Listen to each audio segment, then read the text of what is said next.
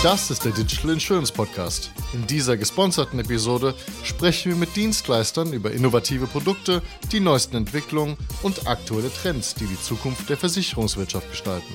Moderne, attraktive Kundenerlebnisse stehen auf der To-Do-Liste von vermutlich allen Versicherern.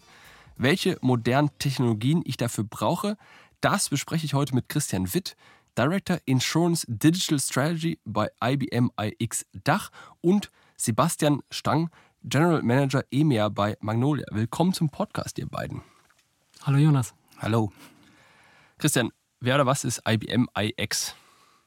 Wir sind die Full-Service-Digitalagentur von IBM Consulting.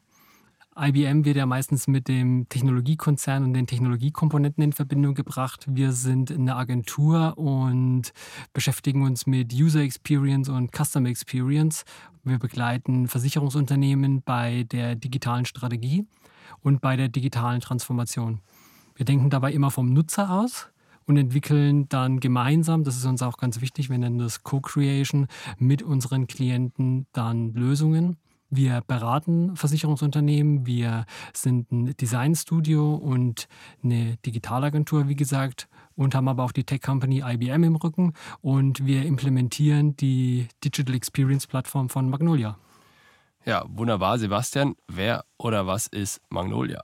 Äh, Magnolia ist ein Softwarehersteller aus Basel und wir sind seit 20 Jahren am Markt, kommen eigentlich aus dem klassischen CMS, Content Management Markt. Das ist unsere Software, die sich jetzt so in den letzten Jahren entwickelt hat und man nennt es jetzt eigentlich DXP, eine Digital Experience Plattform. Wir partnern zusammen mit der IBM iX jetzt schon seit auch über 15 Jahren, setzen da die Projekte um. Wir sind der Softwarehersteller, die IBM macht die Projekte und wir betreuen eben auch sehr viele Kunden aus dem Versicherungsumfeld, die Generali zum Beispiel in Deutschland, die VHV, die Hannoverische, in der Schweiz die Group Mutuel zum Beispiel oder Visana. Wir haben dann ein recht breites Cluster eigentlich, aber bei allen Kunden, die wir dort betreuen, geht es eigentlich auch darum, wie kann ich eben mein digitales Kundenerlebnis steuern, das optimieren und das auch heutzutage relativ schnell, skalierbar und agil auch in den Markt tragen. Und das tun wir mit unserer Software. Jetzt seid ihr beiden in der digitalen Welt zu Hause. Was sind für euch jetzt so richtige moderne Kundenerlebnisse? Wie muss das aussehen? Ich mache das gerne mal anhand eines Beispiels. Ich bin hier mit dem Thema Aktienanlage bin ich zu einem Neo-Broker gewechselt, zur Trade Republic. Privat. Privat, ganz genau. Mhm. Bin ich dorthin gewechselt und ich wollte dann so meinen ersten Trade vorbereiten, habe das tatsächlich während einer Busfahrt gemacht. Im Stehen habe ich mich so ganz klassisch an der Stange festgehalten und habe gedacht, jetzt Sechsstellig. Schön wär's, ja. Ich gucke einfach mal, um dann meinen ersten Trade auszuführen und dann war ich einfach so weit und konnte das quasi äh, mit einer ganz tollen Experience einfach wirklich während der Fahrt im Stehen dann machen. Das hat mich dann so begeistert, weil das so verständig war für mich als Kunden und eben ein ganz tolles Erlebnis, so ganz einfach, genauso wie ich es als Nutzer haben will. Und da gibt es eben noch viele Anbieter am Markt, die dieses Erlebnis, dieses einfache Erlebnis noch nicht bieten. Und was war da jetzt konkret einfach dran? Das heißt, das sah schön aus, das war intuitiv, das konntest du alles mit dem Daumen machen oder wie kannst du das ein bisschen konkreter fassen? Hm, tatsächlich alles mit dem Daumen und es war einfach maximal intuitiv. Also ich musste da gar nicht drüber nachdenken und war da maximal geführt, habe das quasi gar nicht gemerkt. Das war so seamless, wie man so heute so schon sagt. Und ich habe mich einfach gut dabei gefühlt. Ich habe genau das vorgefunden mit meinem Gerät in der Hand, was ich da vorfinden wollte. Und das ist halt oftmals nicht der Fall. Sebastian? Äh, ich bin großer Fan der Bahn.de Webseite, die, ich muss sagen, seit einem Jahr auch immer neue Updates erfährt. Wenn ich jetzt sage, die läuft natürlich auf unserem System, wäre das jetzt nicht gelogen. Aber man muss ganz ehrlich sagen, die Bahn hat schon auch stark investiert in eine wesentlich bessere Customer Experience, nicht nur von der klassischen Desktop-Website, sondern auch in die App, die ja auch eigentlich ständig Updates erfährt und muss sagen, ist besser geworden und ich sehe das natürlich auch zum Teil immer so ein bisschen aus der technischen Seite, weil ich natürlich auch weiß, was dahinter steckt an Technologie, an Tech-Stack, was muss alles miteinander sprechen. Und da muss ich sagen, haben sie relativ gut gelöst. Also meine Tickets und der Buchungsprozess ist eigentlich immer schlanker und besser geworden. Ich kombiniere gute User Experience eigentlich immer mit großen Tech-Unternehmen, Google, Apple, Facebook, Amazon zum gewissen Grad ja auch. Weniger mit kleinen Unternehmen. Seht ihr das auch so? Also ich denke eigentlich, dass man gute Customer Experience oder User Experience überall findet, nicht nur bei den Großen. Ich glaube, man denkt immer ganz schnell an die Großen, also die Klassiker im E-Commerce. Man denkt, glaube ich, nicht so direkt gleich an der Versicherung, auch wenn viele Versicherer das schon recht gut machen. Aber man denkt immer gleich an Amazon, an Apple und so weiter, die halt wirklich tolle Sachen eingeführt haben. Aber auch viele kleine Anbieter bieten tolle Webshops an, die gar nicht so aufwendig sein müssen, mit einem guten Checkout-Prozess, wo man einfach gut durchkommt. Und deswegen glaube ich, ist es gar nicht eine Frage der Größe, sondern einfach der Ernsthaftigkeit, mit der sich ein Unternehmen dem Thema Customer Experience widmet. Ich muss auch sagen, also wir betreuen auch den Verband der öffentlichen Versicherer mit den ganzen öffentlichen Versicherungen. Und wenn man sich da mal durch das Portfolio klickt, gibt es ja relativ viele kleine, aber alle arbeiten ja eigentlich auch daran, sozusagen das Face to the Customer besser hinzubekommen und genau dieses Kundenerlebnis zu optimieren und auch für ihre Endkunden. Und ich denke, das spielt jetzt nicht nur eine Größe. Ich glaube, die Größe ist eher so tatsächlich ein Stück weit das blockierende Element manchmal bei großen okay. Versicherern, ja. ja. Bei großen Versicherern, aber ja. ich meine, wenn ich jetzt also wenn ich mir mal Google Maps nehme, das ist ja ein irrsinnig komplexes Produkt, was aber irrsinnig einfach zu nutzen ist, wo ich super viel Sachen mitmachen kann.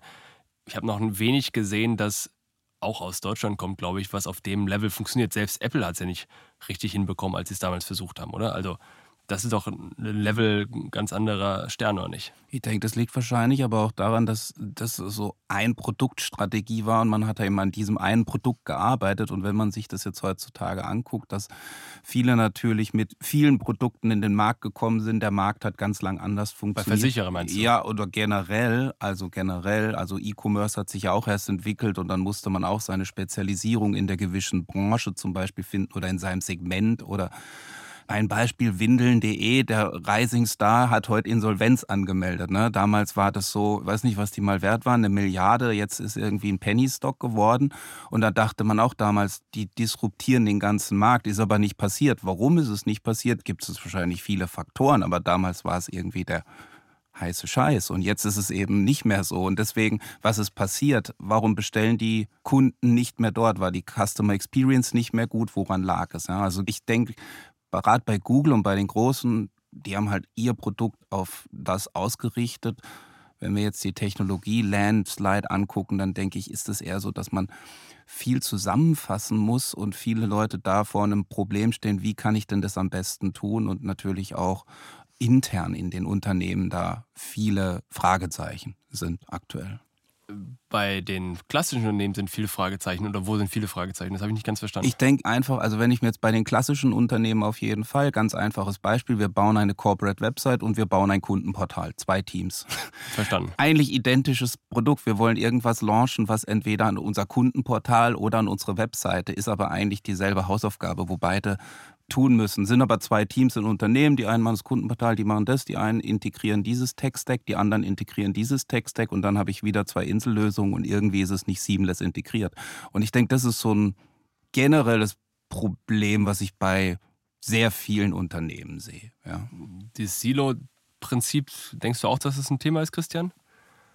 Inwiefern meinst du? Was Sebastian gerade meinte, dass im Grunde verschiedene, also verschiedene Produkte, die eigentlich ähnlich sind, von völlig unterschiedlichen Teams entwickelt werden. Nimmst du das auch so wahr oder was ist deiner Meinung nach das Problem, was gute User Experience oder Customer Experience behindert? Ich glaube, das ist auch wirklich ein großes Thema, weil das Produktportfolio bei einem Versicherungsunternehmen ist ja auch schon sehr, sehr breit. Also du kannst ja nicht sagen, es gibt die eine Versicherung, sondern du hast bei so den großen privaten Versicherungsunternehmen hast du ja Kfz-Versicherung, Hausratversicherung, aber auch private Krankenversicherungen, Altersvorsorgeprodukte und so weiter. Die funktionieren ja alle komplett unterschiedlich. Und dann hast du auch noch gesetzliche Krankenversicherung und das kannst du alles nicht über einen Kamm scheren. Deswegen, da tut man schon gut daran und ich glaube, das ist eine große Challenge für den Versicherer, da hier wirklich wirklich eine nahtlose Experience quer über die ganze Produktpalette dann hinzubekommen. Okay, lass mal darüber reden, wie man das macht, weil das ist ja wirklich eine relevante Frage. Jetzt haben wir verstanden, nicht mehrere Teams, sondern war es ein Team und dann ein Tech-Stack? Oder wie sieht denn dieses ideale Setup aus, damit ich on-scale massenhaft Top-User-Experience produzieren kann? Ich steig mal ein. Ich, ich, ich, ich mache mal die, ich mach mal die Basics. Ne? Also wir haben ja alle eigentlich, also die, oder die Kunden von uns haben eigentlich alle dasselbe Problem. Also meistens haben sie irgendwelche Content-Management-Systeme, die für, wie schon gesagt, für dieses Produkt hatte ich eins und für das nächste Produkt habe ich eins und für vielleicht den nächsten Unternehmenszweig habe ich ein eigenes. So, und jetzt wollen sie mal eine Kampagne ausrollen auf Knopfdruck wie jetzt, also nehmen wir mal ein Beispiel, die Basler Versicherung heißt ja jetzt nur noch Balois, die haben einen kompletten Markenrelaunch gemacht, alles einheitlich. Ja, vorher war es auch sehr, sehr fragmentiert. Für jede Seite gab es irgendwie unterschiedliche. So, und ich denke, da fängt das schon an. Also habe ich dann eine Plattform, wo ich meinem Corporate Communication, meinem Marketing-Team, meinen Produktmanagern an die Hand geben kann. Also eine Plattform, ein System, das gleich funktioniert und ist in dieses System sozusagen, sind da die ganzen Umsysteme auch integriert. Was für Systeme? Umsysteme, Umsysteme also ich habe gelernt, es gibt ein Versicherungskernsystem, ja, das sind die dann haben wir ein CRM-System, da liegen die Kundendaten. Dann haben wir vielleicht noch eine Customer Data Plattform, CDP, wo ich dann alles aggregiere und anhand dessen vielleicht noch personalisiere. Also es gibt sehr, sehr viele Systeme, die spezielle Dinge tun. Im Versicherungsbereich sehr viel Kundendaten und aufgrund der Kundendaten dann personalisierte Angebote natürlich. Und das muss ja alles nach vorne an das Frontend, an die Customer Experience irgendwie ausgespielt werden. Und ich als Marketer oder als Product Manager von der Versicherung möchte natürlich, dass ich auch meine Angebote drumherum optimieren kann. Und wie tue ich das jetzt? Ja? Und da sind ja sehr, sehr viele Systeme und Menschen integriert.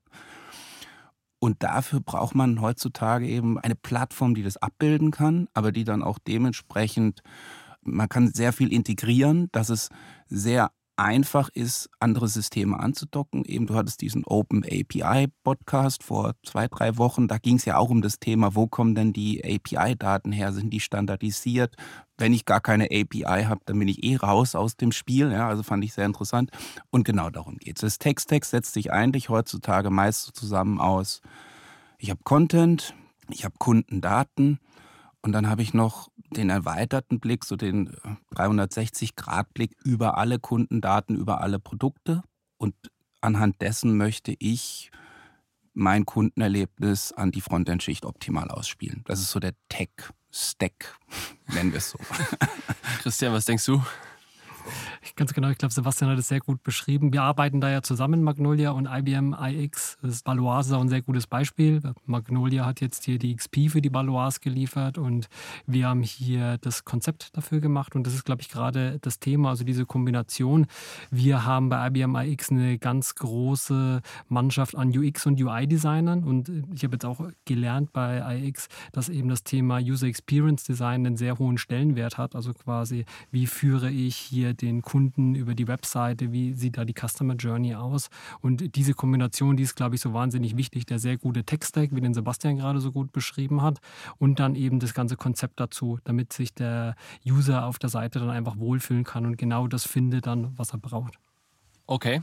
Und diese eine Plattform kann dann alles machen, von Webseiten über Tablets und Apps und Mobile und oder wie? Also, das ist wieder eine technische Frage, übernehme ich die gerne wieder. Genau, also heutzutage ist ja so, dass du letztendlich Omnichannel auslieferst, also Omnichannel nicht wie im Retail, dass du jetzt in, in, alle Vertriebskanäle auslieferst, sondern letztendlich in die digitalen Kanäle. Also es ist Mobile, es ist Tablet, es ist Digital Signage. Du kannst sogar eben speziell Makler ausgerichtete Kanäle bespielen und das funktioniert technologisch. Machen wir kurz einen Exkurs weil halt heutzutage diese Frontend-Schicht headless ausgeliefert wird. Headless bedeutet eigentlich nur, die ist nicht mehr gebunden an ein System, das du einsetzt, sondern die Agentur IBM AX kann diese Schicht frei wählen und in dieser Schicht kann ich auch frei definieren, wie soll irgendwie was funktionieren. Das optimiert sich dann auch gleich für den Kanal.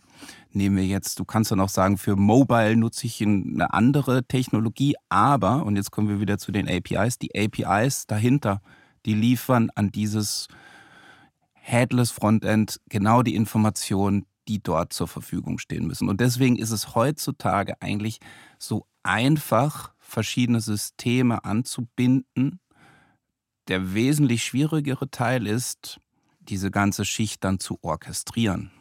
Also lass uns das mal kurz auseinandernehmen, damit alle das verstehen. Das Problem, was wir damit ein bisschen beschrieben haben, ist die Tatsache, dass du Informationen an Kunden kriegen willst, haben wir schon gesprochen, entweder mit Login oder ohne Login und dann entweder über eine Webseite oder über eine Mobile-App und wenn es eine Mobile-App, dann über äh, Android oder iOS und ich weiß nicht, ob es auch Windows gibt.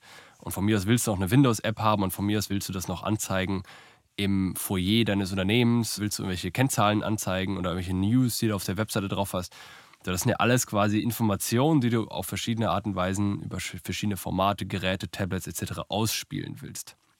Und das Problem, was dann ja entsteht, ist, wie kriegst du den ganzen Kram da rein? Ja, also jetzt kannst du nicht hingehen, dass irgendwelche Programmierer alles äh, irgendwie entwickeln und so weiter. Das ist ja viel zu aufwendig, sondern was du willst, ist, du willst ja weiterhin diese einfachen User Experiences oder diese einfachen Formulare, nenne ich es mal, die du schon von deiner Typo 3 Installation kennst. Ne? Weil deine ganzen Marketing- und Redaktionsteams und Kommunikationsteams, die kennen ja Typo 3 schon aus den letzten 30 Jahren und alle sagen, boah, cool, damit komme ich klar, das will ich weiterhaben. Gibt es heute leider nicht mehr ganz so, also gibt es immer noch, ne? aber können wir jetzt auch lange drüber reden, aber gibt es nicht mehr so viel übrig. Und nichtsdestotrotz, was du trotzdem brauchst, ist, du musst einem Team die Möglichkeit geben, zentral die Informationen irgendwie zu verwalten. Also Texte hochladen, Fotos hochladen, Videos hochladen, Streams für Livestreams erstellen. Wahrscheinlich habe ich was vergessen. Das ist wahrscheinlich so ungefähr das, was das Formular, Dilemma ist. Ne? Formulare erstellen. Eingaben abfragen von außen zum Beispiel, dass ja. ich wahrscheinlich Eingaben bekomme. Ja. ja. auch Buchungsstrecken anlegen, Buchungsstrecken optimieren, dazu die passenden Angebote dazu hochladen. Ja, genau. Und das ist, das ist eigentlich das, was wir tun. Also darum geht's. Also wie vorne letztendlich das aussieht, das machen hier die IBM AXler, die entwerfen das UX, UI. Aber genau diese Plattform, dass du eine Plattform hast über alle Kanäle und in einer Plattform alle Kanäle pflegen kannst. Und deswegen meinte ich auch also Marketing, Produktmanagement, Corporate Communication mit Unternehmensdaten und dann dementsprechend auch spezifiziert sagen kannst, dieser Content wird in diesem Kanal ausgespielt. Und ich kann diesen Content, den ich aber einmal angelegt habe, in allen Kanälen auch zeitgleich ausspielen. Und daneben natürlich noch, vielleicht von einem CRM, was ich auch noch brauche, das ein Formular hat, kann ich das, dieses Formular direkt auch noch einbinden. Und das macht eben so eine DXP eigentlich aus, dass du eben eine Plattform hast, wo du alles eingibst, wo du die Kanäle steuerst, wo du die Kanäle auch analysierst und das ist natürlich dann noch angebunden an weitere Personalisierung, Recommendation und wie das alles auch heißt. Und das macht es eben auch. Und du kannst diesen Kanal natürlich auch dann spezifisch messen. Weil welchen Content habe ich wo gespielt, wie hat der Content performt? Und dann muss ich auch drauf reagieren heutzutage. Weil kannst du nicht sagen, ich habe die Website jetzt gelauncht und läuft die zwei Jahre und ich mache nichts und dann kommt wieder der Big Bang. Sondern ich will ja stetig dranbleiben. Ne? Aber wir müssen es einmal eingrenzen, weil du erzählst, du kannst alles damit machen. Ja. Aber wenn man alles damit machen kann, dann kann sich das kaum einer darunter vorstellen.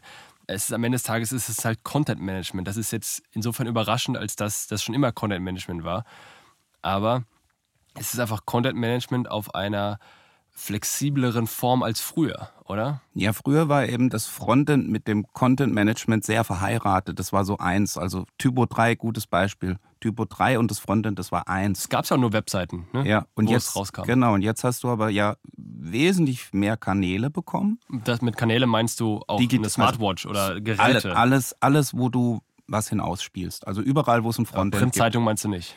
Wäre auch möglich. Okay, das heißt, du meinst, das ist jetzt natürlich nicht der Anwendungsfall. Also Web to Print, das wollen wir jetzt mal nicht mehr, aber wir reden von DXP, Digital Experience Plattform, also digitale Kanäle. Also alle digitale Kanäle. Du kannst auf die Watch, du kannst in jeden Kanal dementsprechend. Und du hast eigentlich das beste Beispiel gesagt.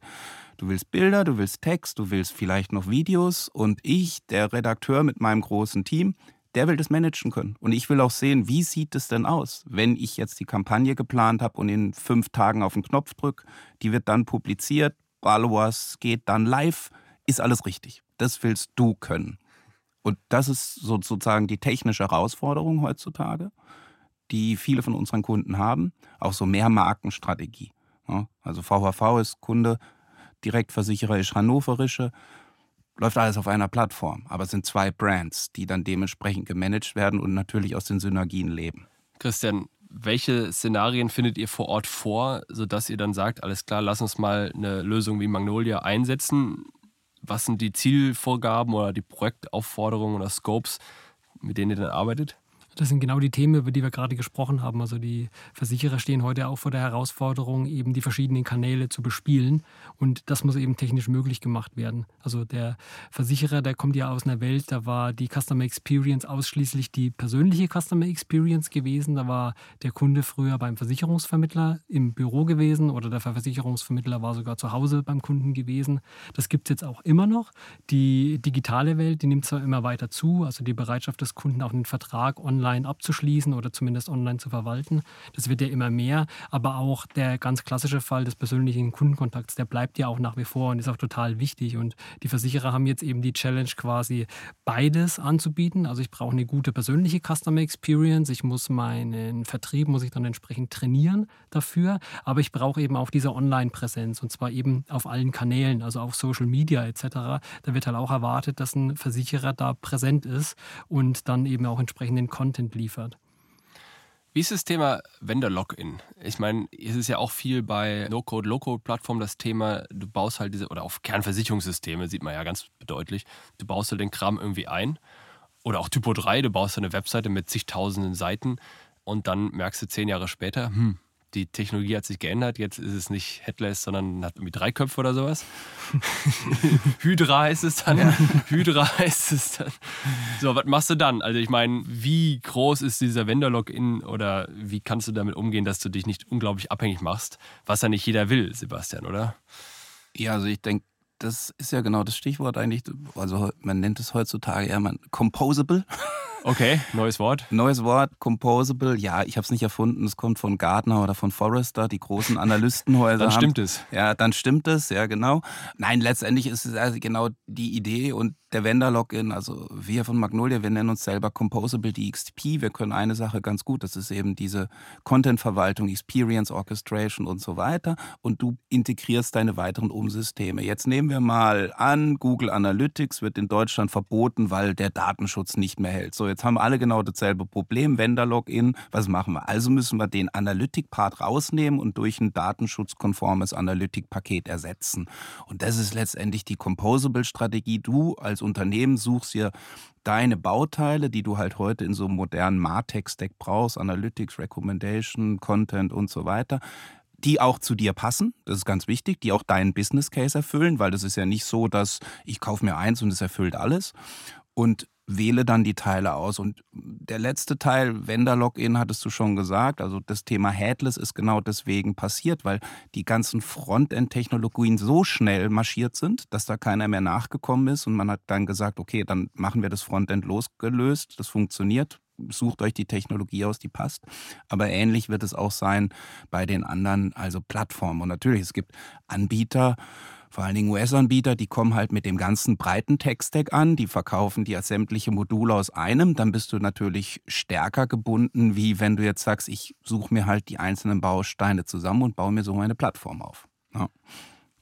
So ein Abteilungsleiter, ein IT-Anwendungsentwicklungsabteilungsleiter hat mir kürzlich erzählt, dass oder mich darauf hingewiesen, dass sie halt vor zehn Jahren dachten, alles klar, jetzt kommt hier Ruby on Rails und weiß der Teufel mit welchen neuen Technologien. Und jetzt sind sie wieder an dem Punkt, ja, jetzt müssen wir alles wie ein React bauen.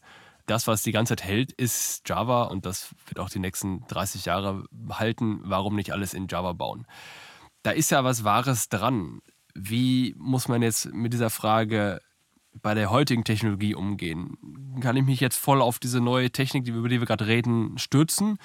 Oder muss ich da auch Sorge haben, dass das in fünf Jahren überfällig ist? Christian, was denkst du? Ich glaube, der aktuelle Ansatz, den wir jetzt gerade haben mit so einer Digital Experience Plattform, bei der man halt, wie Sebastian gerade gesagt hat, die ist composable. Also wir können die verschiedenen Bestandteile können wir individuell zusammenbauen. Also so wie es momentan das Beste ist für den Kunden. Das ist halt momentan das flexibelste, was es am Markt auf jeden Fall gibt. Und aus meiner Sicht auch das zukunftsfähigste momentan. Ich bin sehr froh, dass du Java gesagt hast, wir sind echt Java-basierend. Das finde ich total gut, dass der das gesagt hat, dass Java die einzig gute Komponente da bleiben wird. Was lustigerweise im, also im Finanzumfeld ist Java einfach gesetzt. Da geht keiner mehr auf PHP. Aber also man kann das schlecht sagen. Ich glaube, und du hast aber einen wichtigen Punkt genannt. Du hast einen sehr wichtigen Punkt genannt, den man vielleicht jetzt auch nochmal hier den Hörern diese Frontend-Technologien und wenn er sagt, Java bleibt bestehen, ja, das ist äh, tatsächlich weiterhin Coding im Backend, aber die Frontend-Technologie, die hat nichts mit Java zu tun, sondern die ist React, Angular und äh, was, was auch immer noch dazukommen wird. Das hat sich so schnell entwickelt, weil man diese Flexibilität gebraucht hat für schnellere, agilere Kundenerlebnisse zu bauen. Und darum geht es. Und ich glaube, diese abgekoppelte Schicht, die eigentlich nichts mehr mit irgendwelchen Third-Party-Software-Vendern zu tun hat, die wird sich weiter schnell entwickeln. Ich glaube auch weiterhin, dass es Java weiterhin geben wird für Backend-Entwicklung und irgendwelche Kernversicherungssysteme und so weiter. Aber gerade das Thema Kundenerlebnis, da werden wir auch neue Technologien sehen. Und wenn du dann immer gesagt hast, wir haben vor zehn Jahren auf Ruby und Rails gesetzt, die konnten halt nicht mithalten. Und wenn jetzt morgen irgendwelche AI-getriebenen Formulare kommen, die in Technologie XY geschrieben werden, dann muss eben die Kundenschicht dazu auch ready sein. Das heißt, dein Argument implizit ist, und korrigiere mich, wenn es anders ist, ist dadurch, dass ihr nur Content verwaltet, also nur Text, Fotos, Bilder etc. verwaltet, seid ihr quasi immer relevant, weil sich das vermutlich nicht ändern wird. Nee, wir sind relevant, weil das ja jeder tun will. Genau. Und, und, wir haben ja auch ein UI. Also jemand, der mit unserem System arbeitet, der muss sich ja da drin wohlfühlen. Die Redakteure, die Marketer, die müssen ja sagen, wow, das ist cool. Ich drücke hier auf den Knopf, dann ist das Bild da, dann schreibe ich in den Text, mache ich das bold, drücke auf den Knopf, ist es vorne auf der Website. Ich habe noch ein Preview. Das hat ja nichts mit tatsächlich klassischem Customer Experience zu tun, sondern das ist eigentlich die Redakteurs-Experience. Er muss sich ja wohlfühlen. Und wenn der Redakteur selbst nicht gute Experience schaffen kann, weil er sie zusammenbauen muss, dann fehlt ihm ja genau dieses zum Customer hin eigentlich genau diese Schnittstelle. Also nichts schlimmer, wie wenn ich Ihnen irgendwie ein strukturiertes Formular, Headline, Text, Bild eingebe und ich fühle gar nicht, was ich denn da gerade baue. Und das ist natürlich auch ein Punkt, der ist wichtig. Und deswegen gibt es da also viele Ansatzpunkte. Aber wir werden wahrscheinlich immer relevant bleiben, weil Content muss immer irgendwie verwaltet werden. Das ist ja der entscheidende Punkt. Das ist ja das, was ich meine. Ich habe gerade darüber nachgedacht, welche Arten von Content kann es geben, die jetzt völlig fundamental anders sein werden. Also jetzt irgendwelche 3D, äh, was der Geier, holographischen Dinge, weiß ja, also selbst wenn, könntet ihr es wahrscheinlich auch einbauen. Insofern gibt es quasi keinen Grund, warum ihr nicht in den nächsten Jahren äh, da weiterhin relevante Technologie sein solltet. Sehe ich auch nicht. Ich meine, klar, es wird jetzt wird das Thema Metaverse wird die nächste Herausforderung ja. sein. Wie publiziere ich da Content hin oder sonstiges? Habe ich mir jetzt noch gar keine Gedanken drüber gemacht. Es gab mal eine Zeit, wo alle gefragt haben, weil es so ein Bass war, könnte auch Virtual Reality Content Verwaltung machen? Und das, ja, das kann man alles machen, aber die Frage ist immer, wie viel Sinn ist dahinter? Und äh, ja, ich weiß nicht, Christian, ihr habt da eure IBM-Garage, ihr macht da irgendwelche Forschung, also wir bauen Software. ja, genau. Wir gucken uns das auch an natürlich und das ist auch ein wichtiges Thema, Metaverse, das gucken sich jetzt alle an, letztendlich wir auch. Und da wird es dann auch die Frage geben, was wird dann für eine Technologie dahinter stehen. Und ja, die Frage ist, kommt das oder kommt das nicht? Und wir müssen uns das alle angucken. Ich denke, jede Branche, auch die Versicherungsbranche, die muss sich das angucken. Vor ein paar Jahren hat sich auch die Versicherungsbranche hier das Thema hier Alexa und Siri mal angeschaut mhm. und hat mal probiert, Versicherungen über Alexa abschließbar zu machen. Und das hat sich jetzt nicht durchgesetzt, aber es ist wichtig, dass man sich das Ganze mal anguckt. Und beim Metaverse ist es genau dasselbe. Und da wird sich dann auch ein Tech-Stack dann darum entwickeln. Und vielleicht reden wir in fünf Jahren über nichts mehr anderes als über Metaverse. Und dann macht Magnolia hier Metaverse-Content dann irgendwie. Und das wird sich alles irgendwie entwickeln. Oder es setzt sich halt auch nicht durch mit dem Metaverse. Yeah, speaking of äh, Metaverse, was glaubt ihr denn in fünf oder zehn Jahren, meinetwegen Anfang 2030? Mit was für einer Technologie werden wir es dann zu tun haben, als letzte Frage? Weiterhin Content per Smartphone oder alles in der Smartwatch oder Brille oder?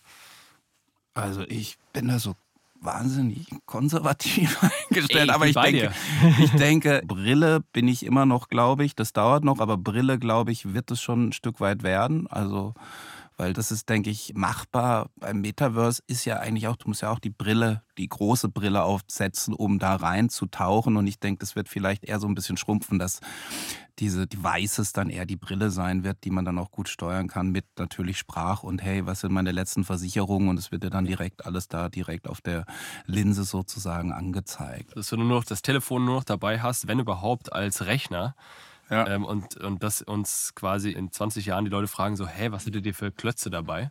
Und du hast es anstattdessen halt in deiner Brille drin, die visuelle Information und kriegst dann über Kopfhörer oder sowas das in deinen Ohren rein, die Akustik wahrscheinlich, oder? denke ich, wird so kommen. Also denke ich. Den Rest habe ich noch nicht so durchleuchtet. ich habe viel gesehen, es ist viel wieder verschwunden, deswegen. Was habt ihr in der Garage, Christian? Ich wollte nur sagen, ich glaube, das Smartphone wird eine zentrale Rolle weiterhin spielen und dann, wie es auch jetzt schon ist, ergänzt um die ganzen anderen Produkte. Also hier die, ich hätte auch nie gedacht, dass die Smartwatch, dass das so angenehm ist, so eine zu haben. Da bin ich echt spät. Hast du eine? Ja, tatsächlich. Ich habe hab ich schon wieder abgeschafft. Ich habe eine ganz normale analoge Uhr. Da geht die Batterie nicht leer. Ziehe ich auf und dann ist sie wieder da. Sehr, sehr guter Punkt, ja, genau. Ich schließe sie auch jeden Abend an. Ja, aber da musst du ja alle drei Jahre musst du eine neue Smartwatch kaufen, weil immer die Batterie in den Fritten ist, oder äh, nicht? Das äh, kommt dann wahrscheinlich vor. Aber das ist ja wie mit dem Smartphone auch. Also die Entwicklung. Das ist ja noch ein Gerät. Ja, tatsächlich. Ja, also, ja. Dann hast du einfach quasi, wenn du es abschreibst auf einen Monat gerechnet, hast du halt ja, plötzlich ja. noch mehr Kosten pro Monat für irgendwelche. Gadgets, die halt alle drei Jahre ja, kaputt gehen. Das stimmt, ja. Das stimmt. Ich meine, es ist ganz klar, dass wir jetzt ja vom Desktop hier rübergekommen sind zu den ganzen mobilen Endgeräten und ich glaube hier äh, diese Mischung aus einem Tablet und einem Smartphone und natürlich die Bluetooth-Hörer und die, ich schreibe auch sehr gerne mit dem Stift auf dem Tablet. Ich glaube, so eine Kombination wird es dann weiterhin sein. Hm. Ja, wobei man muss, also jetzt noch mal so, den, den letzten muss ich noch sagen. Also, Kirche im Dorf lassen. Nee, ich finde auch, die Entwicklung ist ja so schnell, aber wir kriegen ja mal Anfragen und dann hieß es immer, kann Ihr System auch responsive, also auf alle Kanäle und auf alle Devices? Das Zeit, die Fragen kamen vor zwei Jahren noch. Also das ist nicht so schnell, das wäre jetzt in zehn Jahren, weil das ist letztendlich nur eine Methode gewesen, um eine Website responsive zu bauen. Aber ich glaube einfach, diese Kanalaussteuerung auf unterschiedliche Kanäle und vielleicht kommt ein neuer Kanal dazu und der wird wieder verschwinden und sei es jetzt Metaverse oder sei es jetzt eine Brille das denke ich wird kommen. Welcher Kanal sich durchsetzt in dann der Kommunikation mit dem Kunden, das wird sich dann zeigen. Danke Sebastian, danke Christian. Danke dir. Danke ihr beiden. Das war eine weitere Ausgabe des Digital Insurance Podcast. Folge uns bei LinkedIn und lass eine Bewertung bei Apple, Spotify und Koda.